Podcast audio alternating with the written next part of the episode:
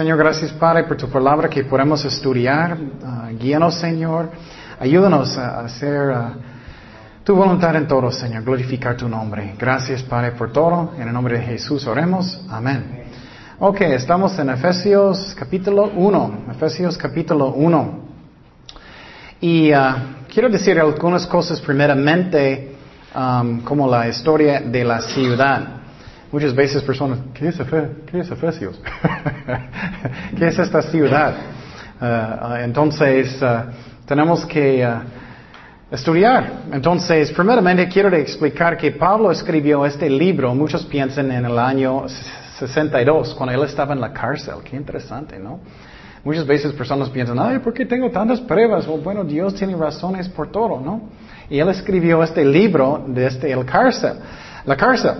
Y también este, uh, la ciudad de Efeso era um, um, uh, la capital de la área de Asia, de, uh, de los romanos.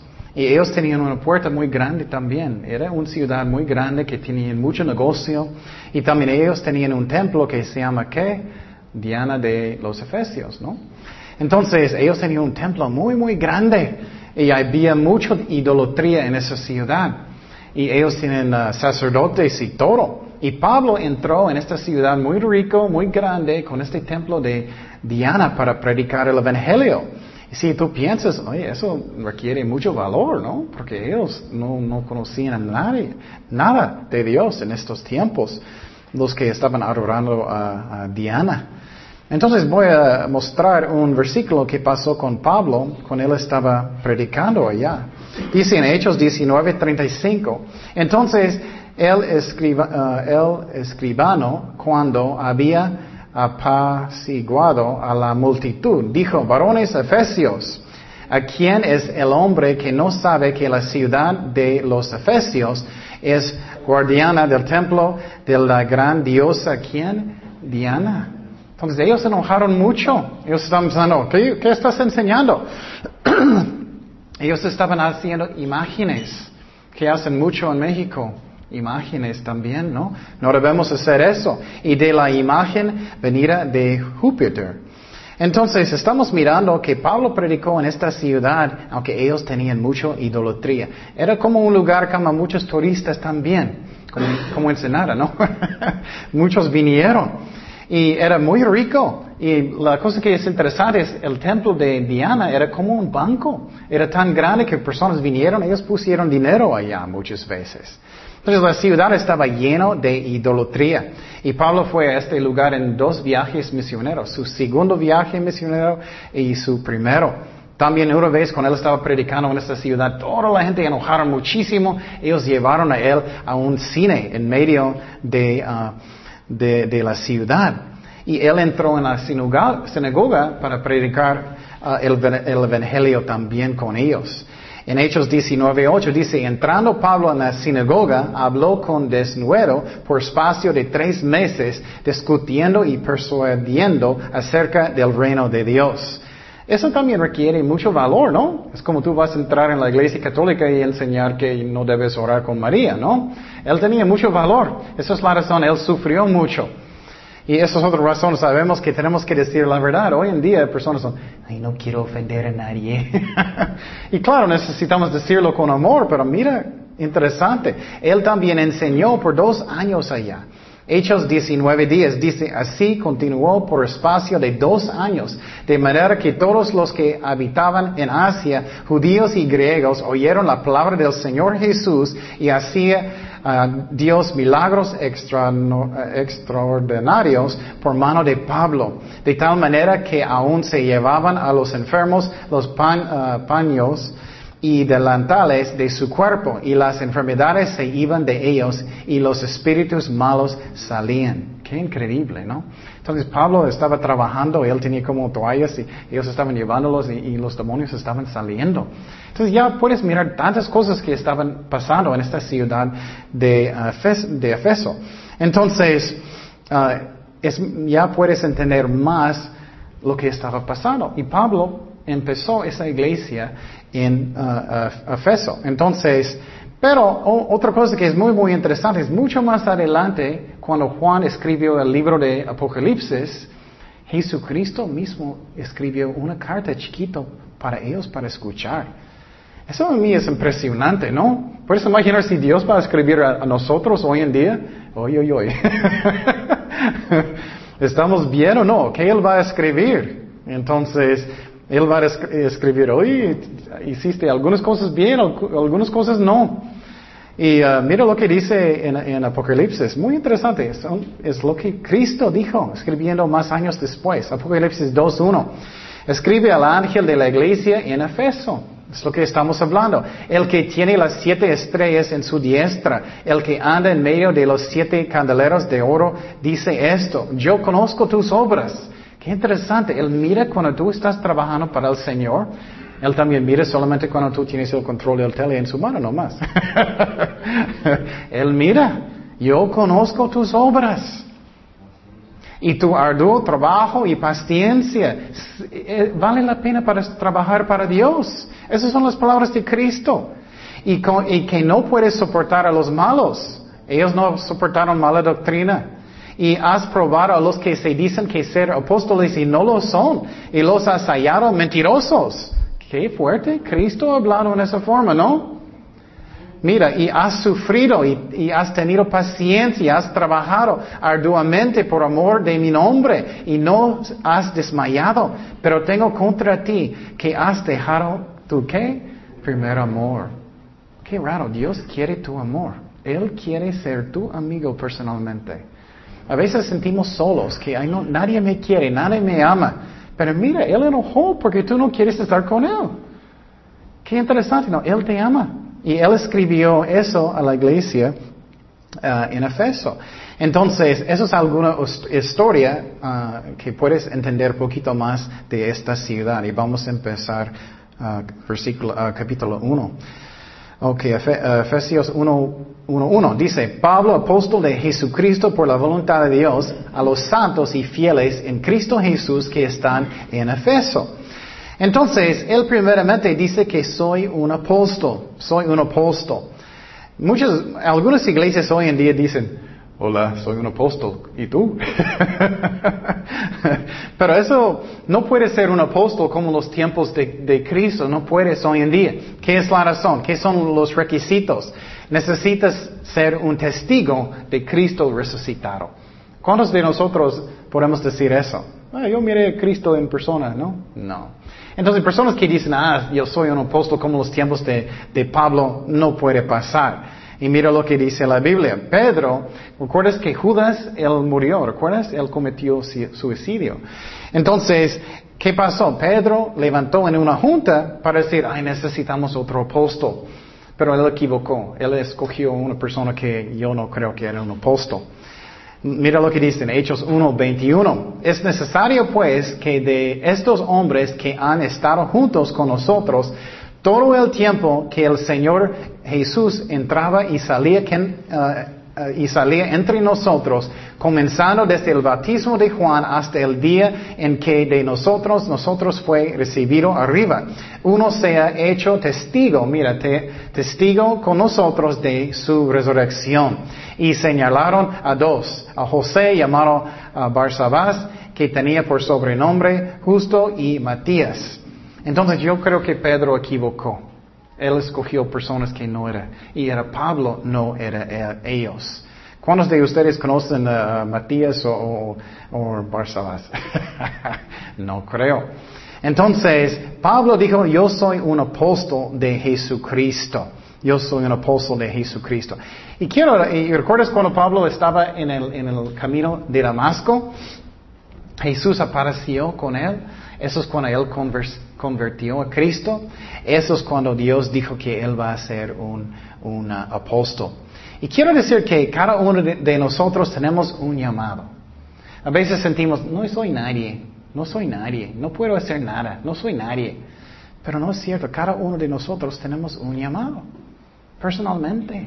Y tenemos que pensar, ¿voy a cumplir eso o no? Cada uno de nosotros tenemos uno. Y muchas veces pensamos, no soy nadie, no soy nadie. Cada persona es importante. Nadie es más importante que otro. Si es enseñando niños o evangelizando en la calle o en su trabajo un buen testigo de Jesucristo. Cada uno de nosotros tenemos uno.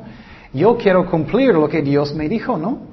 Yo no quiero terminar toda mi vida y estoy enfrente de Cristo. Él va a decir, ¿qué hiciste? Uh. ¿Hay un baño? Yo quiero cumplir y Pablo era fiel. Pero tenemos que tener cuidado. Hay muchas sectas, sectas hoy en día, ¿no? ¿Qué dicen los mormones? Ellos dicen que ellos tienen los doce apóstoles hoy en día también, pero no es posible porque, ¿qué? Ellos no miraron que Jesucristo resucitaron. Eh, no es la verdad. También Pablo dijo que él está escribiendo los santos en Efeso.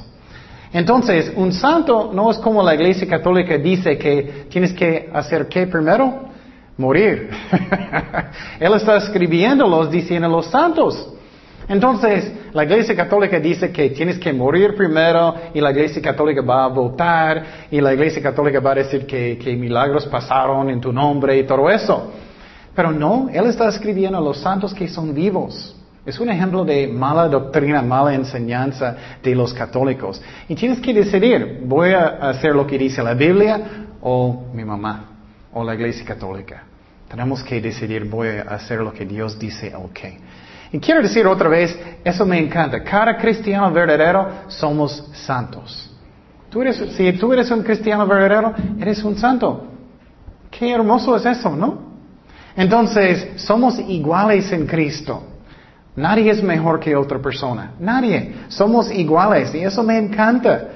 No es como el mundo que, oh, soy mejor que tú. Eso está mal. Gálatas 3:28, ¿qué dice? Ya no hay judío ni griego, no hay esclavo ni libre, no hay varón ni mujer, porque todos vosotros sois uno en Cristo Jesús. Qué hermoso. No hay nadie mejor. Posible sientes a alguien en su trabajo, oh, soy mejor que tú. No es cierto. Somos iguales en Cristo.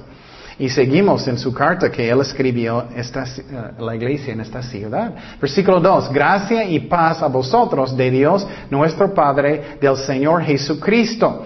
Entonces, primeramente, él dice gracia. ¿Qué es gracia? Es algo que, que, que no merecemos. Eso me encanta. ¿Cuántos, ¿Cuántos, de ustedes merecen algo cada día? Ay, Señor, porté muy bien hoy, entonces puedes bendecirme.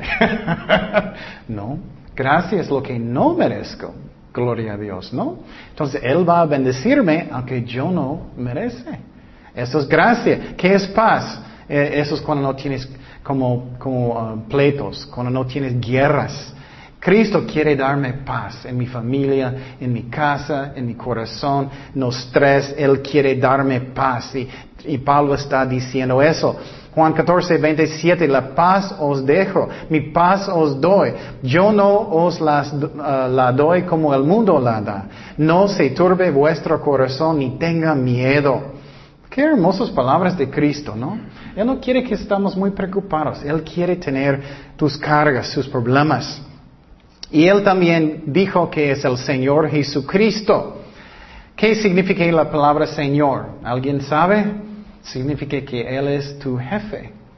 Oye, Señor, Señor, Señor, muchos dicen no, pero Él es realmente su jefe. Por ejemplo, si tú estás en tu trabajo y tu jefe va a decirte algo, tú eres, oh, ok, espero. Pero Dios es tu jefe o no? Sinceramente, Él te dice algo, ¿haces o no? Porque eh, si Él no es su Señor, no estás salvado. Si tú tienes que vivir para Él. Él tiene que ser su Señor, su jefe. Yo creí en Cristo muchos años, pero no, no era mi jefe. Yo era gracias a gracias Dios y tomando. Él es su Señor, no.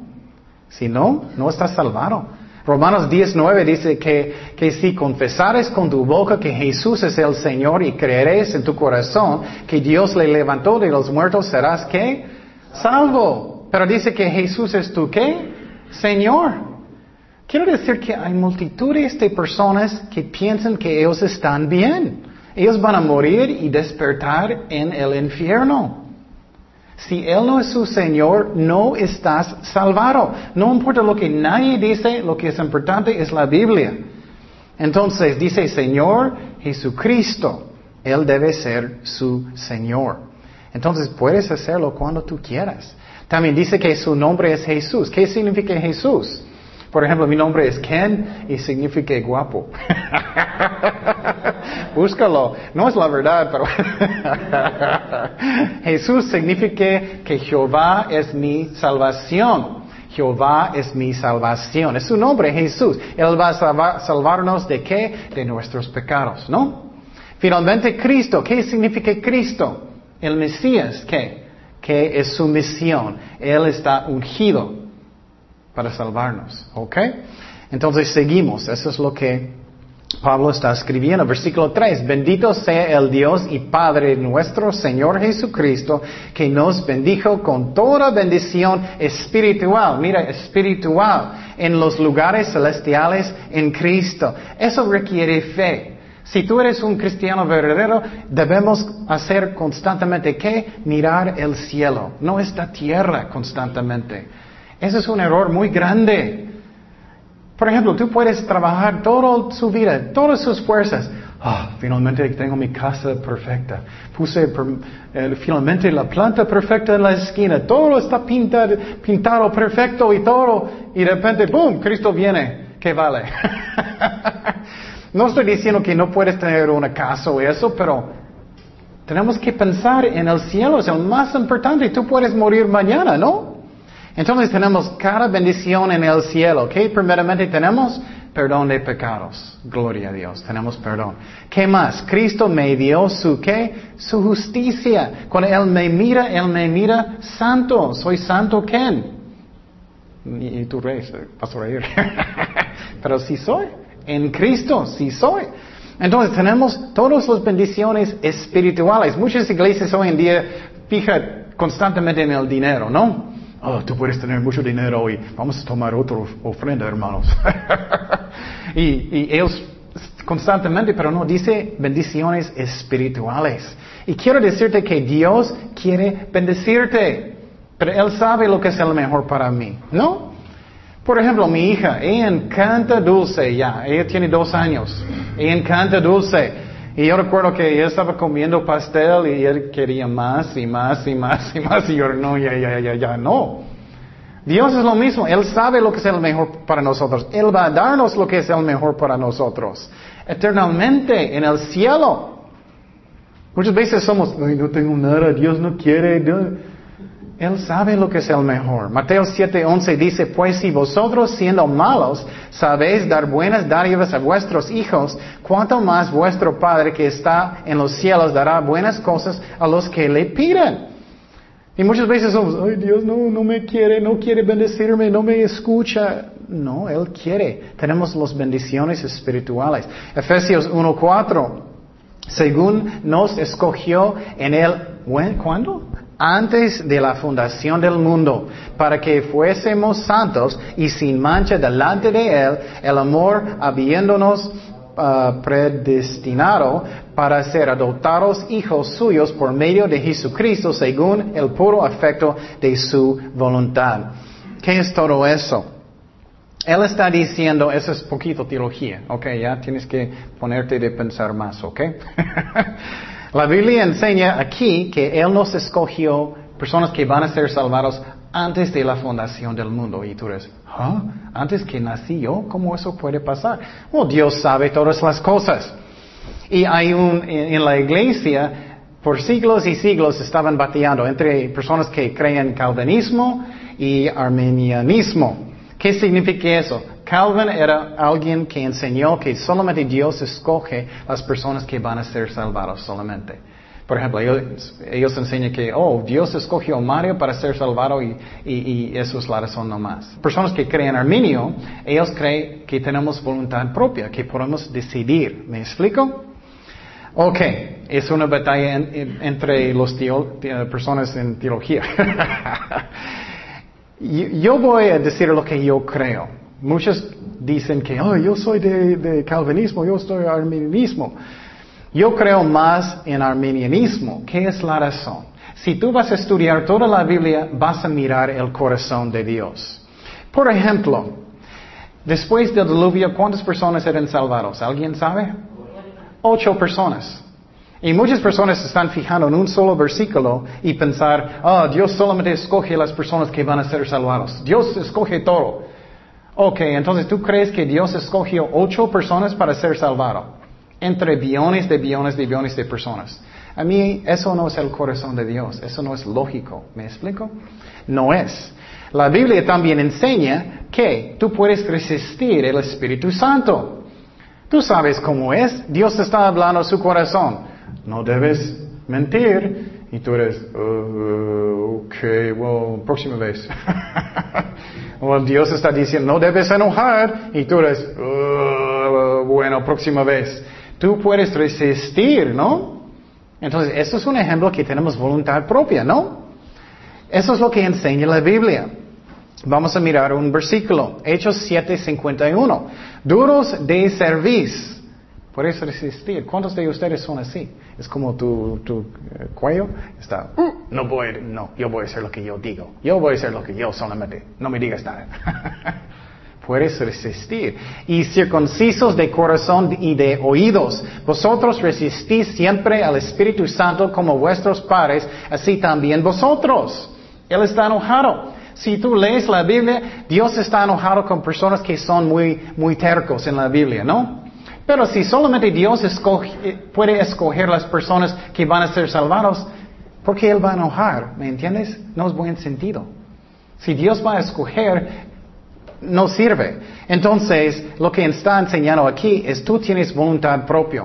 Por ejemplo, hoy en día tú puedes decidir, yo voy a buscar a Jesucristo, yo voy a arrepentir de mis pecados, yo voy a hacerlo.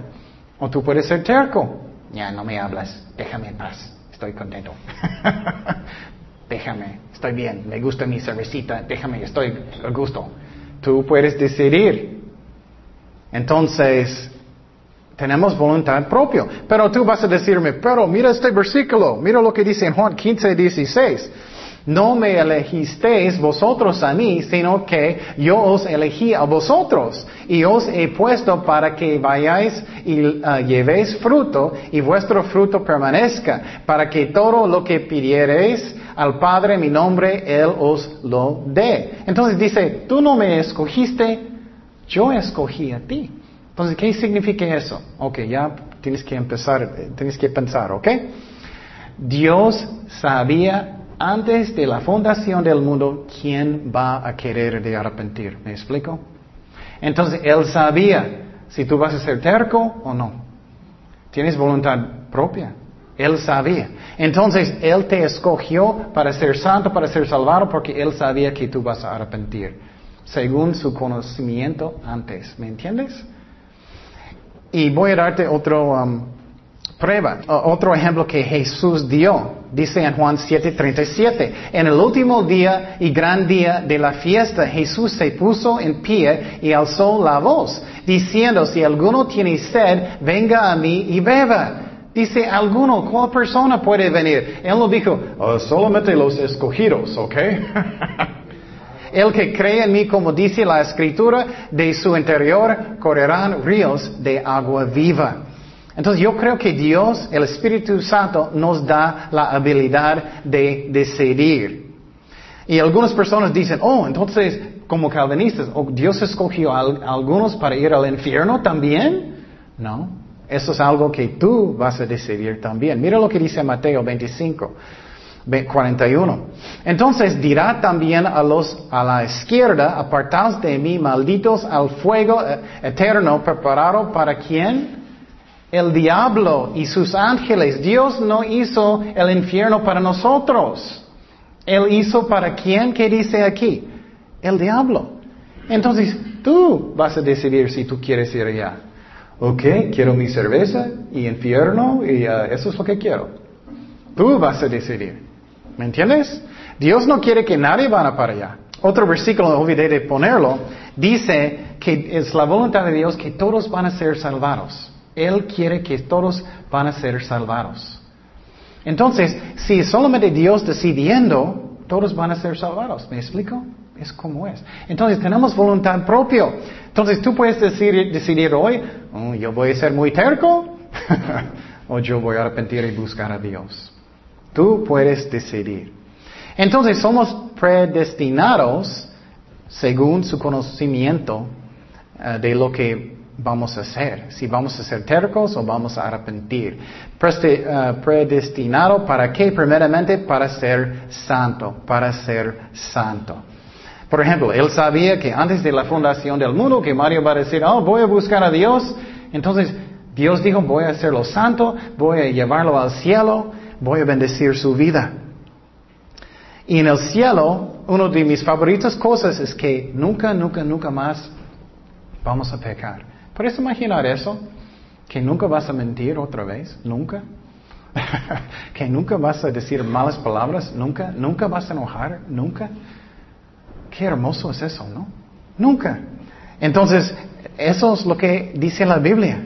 Judas 1.24, ¿qué, ¿qué dice? Y aquel que es poroso para guardaros sin caída y presentaros sin mancha delante de su gloria con gran alegría. Entonces en el cielo nunca vamos a pecar, vamos a estar santos por eternidad. Y yo sé que algunas personas van a decir, yo no quiero ser santo. Me gusta sucio, me gusta el sucio, me encanta, me, me gusta. ¿Ok? Piénsalo muy bien. ¿Quieres ser sucio por eternidad? Mucho, yo sé cómo, es cuando tú no vas a bañar por algunos días. si no vas a bañar por algunos días, ah, está bien. Pero puedes seguir por meses, meses y años y años y años y años. ¿Nunca bañan? Ah, me gusta el sucio, me encanta. Oh, tú vas a estar sucio por eternidad en el infierno. Tú escoges. No es sabio, no es sabio. Entonces, somos predestinados también para ser adoptados, adoptados. Wow, yo puedo ser un hijo de Dios adoptado. Que yo soy un parte de la familia de Cristo. Eso es hermoso, ¿no? Entonces, si tú decides, ah, yo no quiero ser sucio, yo quiero ir con Dios, ¿qué va a pasar? Tú vas a estar un hijo de Dios. No como Cristo, hijo unigénito, pero adoptado, adoptado. Y eso es hermoso para hacer la voluntad de Dios. Seguimos en versículo 6 para alabanza de la gloria de su gracia, con la cual nos hizo aceptos en el amado, en quien tenemos redención por su sangre, el perdón de pecados, según las riquezas de su gracia. Entonces, eso me encanta. Dice que somos aceptados en el Señor. Muchas veces, ¿cómo es con jóvenes muchas veces? Ellos, ay, quiero que personas me amen, me aceptan, que soy un parte del grupo, ¿no? Entonces voy a hacer malas cosas para que ellos me amen. Yo recuerdo la primera cerveza que tomé. Yo tomé solamente para ser popular. Qué triste, ¿no? Para ser aceptado. Pero somos aceptados en el Señor por medio de qué? De su sangre. Él me ama, Él me acepta. Eso es algo que es hermoso. ¿Qué dice en 1 de Pedro 1.19? Sino con la que la sangre preciosa de Cristo como de un cordero sin mancha y sin contaminación. Él me compró. Soy un hijo de Dios. Pero es muy triste, muchos jóvenes hacen cosas para ser aceptados. Las muchachas muchas veces, ellos dan sexo a, su novio para ser aceptado. Muchas veces personas toman o hacen drogas o mienten o lo que sea para ser aceptados. Pero en Cristo Él eh, me acepta como su amigo a través de su sangre. Efesios 1, 8, que hizo sobreabundar para con nosotros en toda sabiduría y inteligencia, dándonos a conocer el misterio de, su voluntad, según su beneplácito, el cual se había puesto en sí mismo. Entonces también Dios quiere darnos sabiduría, sabiduría. ¿Qué es sabiduría de Dios? Ok, escúchame muy bien, ok? Eso va a cambiar su vida. Tú puedes tener la sabiduría de Dios o la sabiduría del mundo. Sabiduría del mundo es que ah, yo quiero tener más dinero, el más mujeres, el más poder, el más todo en este mundo, ¿no? Los mejores fiestas, los mejores en el mundo, ¿no? Pero ¿qué es la sabiduría de Dios? Piensa en qué? En el cielo. Toda su vida tenemos que hacer decisiones del cielo. Por ejemplo, si vas a tener un trabajo, hazlo ahora lo que Dios quiere que tú haces. O si vas a tener un esposo, esposo, hijos, lo que sea, ora lo que Dios quiere, porque afecta a eternidad. O un ministerio en la iglesia, lo que sea, afecta a eternidad. Piénsalo, esa es la sabiduría de Dios, ¿me entiendes? Por ejemplo, si tú puedes tener todo lo que quieres en este mundo, pero no vas a hacer nada para Cristo, Él no es su Señor, después de la muerte, ¿dónde vas a despertar? En el infierno. ¿Y dónde está tu casa? Otra persona tiene. Piénsalo, es tontería. Todas tus decisiones deben ser según Dios. Ora, ¿qué Dios que tú quieres que haga? ¿Qué hago, Señor? Guíame en mi, vida. ¿Qué tú quieres? Y Dios quiere usar cada uno de nosotros. Entonces la sabiduría de Dios viene del cielo. Entonces muchas veces personas son, tienen celos de otras personas y, y yo no tengo nada. No, tenemos que pensar en el cielo, en el cielo. Es el más importante. Y Dios tiene un plan para tu vida y tenemos que buscarlo. ¿Qué dice en Jeremías 29:11? Porque yo sé los pensamientos que tengo acerca de vosotros, dice Jehová. ¿Pensamientos de qué? De paz. Y, de, y, no de mal, para darnos el fin que esperas. Entonces, Él tiene un plan para ti. Posible tú eres, ay, no tengo trabajo, no tengo eso, no tengo eso. Busca a Dios. Él va a guiarte en sus propósitos. Es el mejor que podemos. Efesios 1.10. De reunir todas las cosas en Cristo en la dispensación del cumplimiento de los tiempos. Así las que están en los cielos como las que están en la tierra. ¿Qué significa eso? Está diciendo cuando, cuando todo el mundo va a acabar finalmente. Estamos muy cerca, ¿no? Estamos mirando los terremotos y muchas personas todavía dicen, ah, voy a buscar a Dios mañana. no es sabio. Cristo puede venir cualquier momento. Estamos mirando los terremotos, mirando las eh, enfermedades y todo. Está enseñando aquí que en el final de todo, todos van a rodear en los pies de Cristo. Todos. Y escúchame muy bien, tú puedes hacerlo voluntariamente o Él va, tú vas a hacerlo a las fuerzas. Tú puedes decidir cómo quieres hacer eso. Ahora, Filipenses 2.10, para que en el nombre de Jesús se doble toda rodilla de los que están en los cielos, en la tierra y debajo de la tierra. Y tú eres, ah, no voy a arrepentir, nunca, nunca, nunca, me gusta como soy, me gusta. No, tú vas a rodear un día, tú vas a hacerlo voluntariamente o Él va a forzarte y vas al infierno. Tú decides, Él te ama. Pero tú decides. ¿Y dónde viene toda la maldad? Viene de Satanás, viene de pecado. Y eso va a acabar un día y Dios va a juzgar la tierra. Once. Eh, en el Altísimo tuvimos herencia, habiendo sido predestinados conforme al propósito del que hace todas las cosas según el designio de su voluntad, a fin de que seamos para alabanzas de su gloria, nosotros los que primeramente esperábamos en Cristo. Entonces, ¿qué dice aquí? Tenemos una herencia en Cristo. Tenemos una herencia en Cristo. Estoy seguro que ustedes escucharon en, el tele o algo noticias de un rico que tiene un hijo, ¿no? Y el rico muere, el hijo tiene todo. Y tú eres, eso no es justo. eso no es justo. O mires algo en, eh, o, mires en el tele, alguien ganó en la lotería y tú eres, eso no es justo. y yo, pero qué herencia que tenemos en Dios, ¿no? que herencia en el cielo. Somos ricos en Cristo. Tenemos que entender eso por fe. Y tenemos que confiar en Dios, aunque a veces no entiendo por qué las cosas están pasando en mi vida. A veces tengo pruebas grandes, necesito tener confianza en Dios, aunque a veces no, no entiendo. Y necesito poner mi vida en las manos de Dios. Posible has hecho muchas malas cosas. Y tú piensas, ay, Dios no puede perdonarme. O Dios no puede cambiar las cosas para lo bien. No es cierto, pon las cosas en las manos de Dios y Él va a cambiarlo poco a poco bien. Romanos 8:28 dice, y sabemos que a los que aman a Dios, todas las cosas les ayudan a qué? A bien. Eso me encanta. Posible equivocaste muy bien y tú eres, ay, yo era tan tonto. ¿Cuántos de nosotros pueden decir eso? Yo era tan tonto, ¿no? Dios puede cambiar todo para lo bueno si tú pones toda su vida en sus manos. Esto es a los que conforme a su propósito son llamados. Qué hermoso, ¿no? Esa es una promesa. Pero la clave que es muy importante es no debemos dar la culpa a Dios. Muchas personas Dios, ¿por qué hiciste eso? No me, deja, dejaste hacer lo malo, es tu culpa. ¿Por qué? No, es mi culpa. Tenemos que tomar la responsabilidad y Él va a cambiar todo para lo bueno.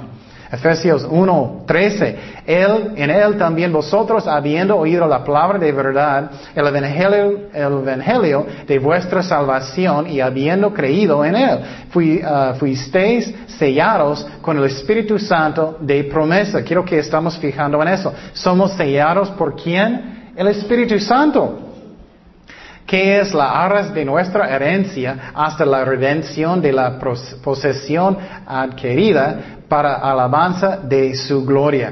¿Qué significa eso? Está enseñando cuando tú aceptas a Cristo como su Señor, finalmente decides, yo voy a dar mi vida a Cristo, voy a arrepentir, voy a dar mi vida a Cristo, vas a nacer de nuevo instantáneamente. Eres una nueva criatura en Cristo. Pero ¿qué más pasa en este momento? Él nos sella con el Espíritu Santo. Entonces, si tú eres un cristiano verdadero, tienes el sello del Espíritu Santo. Es como una garantía. Por ejemplo, si tú vas a comprar un carro y vas a un lote, por ejemplo, en Ensenada, y hay un carro y te, encanta, eh, y, vas a decir, ok, voy a dejarte 200 uh, um, pesos y voy a regresar en, en una hora, o creo que más, mil pesos. Voy a dejarte mil pesos, voy a regresar en una hora. Entonces, tú vas a regresar, ¿no? Porque dejaste tu dinero. Es lo mismo con Dios. Él puso su Espíritu Santo dentro de nosotros, su sello. Cristo va a venir por mí y yo sé que voy a ir con Él. Entonces es una, como una garantía. Versículo 15. Dice, por esta, por esta causa también yo, habiendo oído de vuestra fe en el Señor Jesús, de vuestro amor para con todos los santos, no ceso de dar gracias por, por vosotros, haciendo memoria de vosotros en mis oraciones. Pablo estaba orando mucho por las ovejas de Dios. Es algo que es hermoso. Tenemos que aprender eso en sus casas. Ora por su familia. Es que es muy triste. El problema tan grande es egoísmo, ¿no? Y Señor, ayúdame a mí. Señor, quiero eso. Dios quiere bendecirnos, pero siempre estamos pensando en nosotros, ¿no? Tenemos que orar por mi, mi, esposo, mi esposa, mis vecinos, mis hijos. Ora por las, las ovejas de Dios. Y Pablo estaba haciendo eso constantemente. Él estaba mostrando el amor de Cristo, orando mucho por eso. Y eso es muy importante. Pero, ¿qué es el propósito de oración? Hacer la voluntad de Dios. Eso es el propósito de oración. Tenemos que entender eso. Muchas veces otras, iglesias enseñan a veces, oh, yo declaro en el nombre del Señor que Dios va a darme este carro nuevo. yo declaro en el nombre del Señor que yo tengo esta casa grande, yo tengo esta novia o estas cosas. No sirve así. Tenemos que buscar la voluntad de Dios. Puedes imaginar que tú estás con tu hijo, estás en una tienda de, juguetes y el hijo va, a decirte, yo declaro el nombre del Señor que vas a darme ese juguete. Ahora vas a dármelo. Yo creo, yo creo, yo creo. No. Él va a decir, ¿qué? Oraciones para hacer la voluntad de Dios, no mi voluntad. Mateo 6, 9 dice, vosotros, Jesús enseñando cómo orar. Vosotros pues oraréis así, Padre nuestro que estás en los cielos, santificado sea tu nombre, venga tu reino, hágase, ¿qué? Tu voluntad, como en el cielo, así también en la tierra. Y claro, si tenemos una promesa en la Biblia, tenemos que creerlo. O si Él puso algo en su corazón, tenemos que creerlo. Pero tenemos que buscar la voluntad de Dios, no mi voluntad. Él sabe lo que es el mejor, yo no. A veces personas se enojan con Dios. Él sabe lo que es el mejor para mí. Siempre estoy diciendo, si tú tenías mucho dinero, ¿vas a buscar a Dios? Creo que no. Vas a estar en Hawaii, vas a estar en un crucero, ¿no? Vas a hacer lo que quieres cuando quieres, ¿no? No vas a buscar a Dios. Dios sabe lo que es lo mejor para nosotros. Efesios 1.17 dice, para que en Dios de nuestro Señor Jesucristo, el Padre de Gloria, os dé espíritu de sabiduría. Eso es lo que Pablo está orando por las ovejas. Qué interesante. Son las oraciones del apóstol Pablo. Orando por primero qué? Sabiduría de revelación en los conocimientos de Dios, de Él alumbrado los ojos de vuestro entendimiento, para que sepáis cuál es la esperanza a, a que Él os ha llamado y cuáles las riquezas de la gloria de su herencia. Mira, herencia otra vez en los santos. Entonces, Pablo está orando primeramente para qué? Sabiduría. Sabiduría.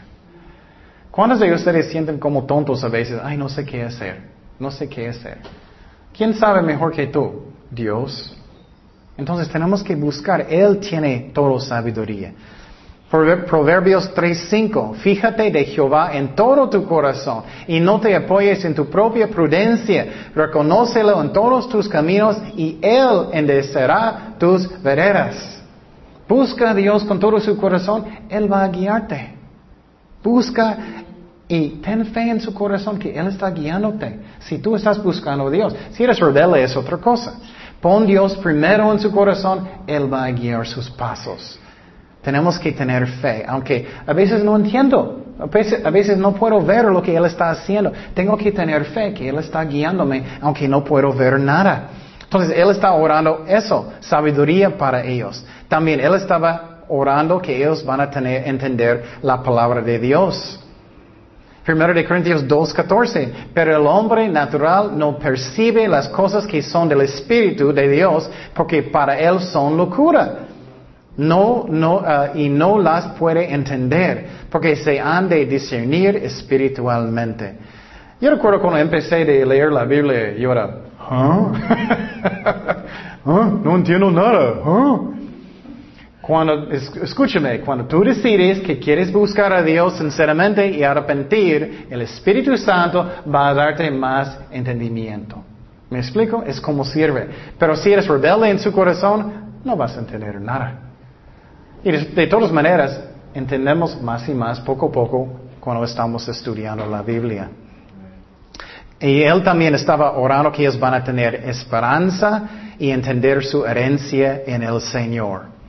Esperanza porque tenemos esperanza en el cielo. Muchas veces sentimos, ay, tengo tantos problemas y todo está pasando, pero tengo la esperanza en el cielo.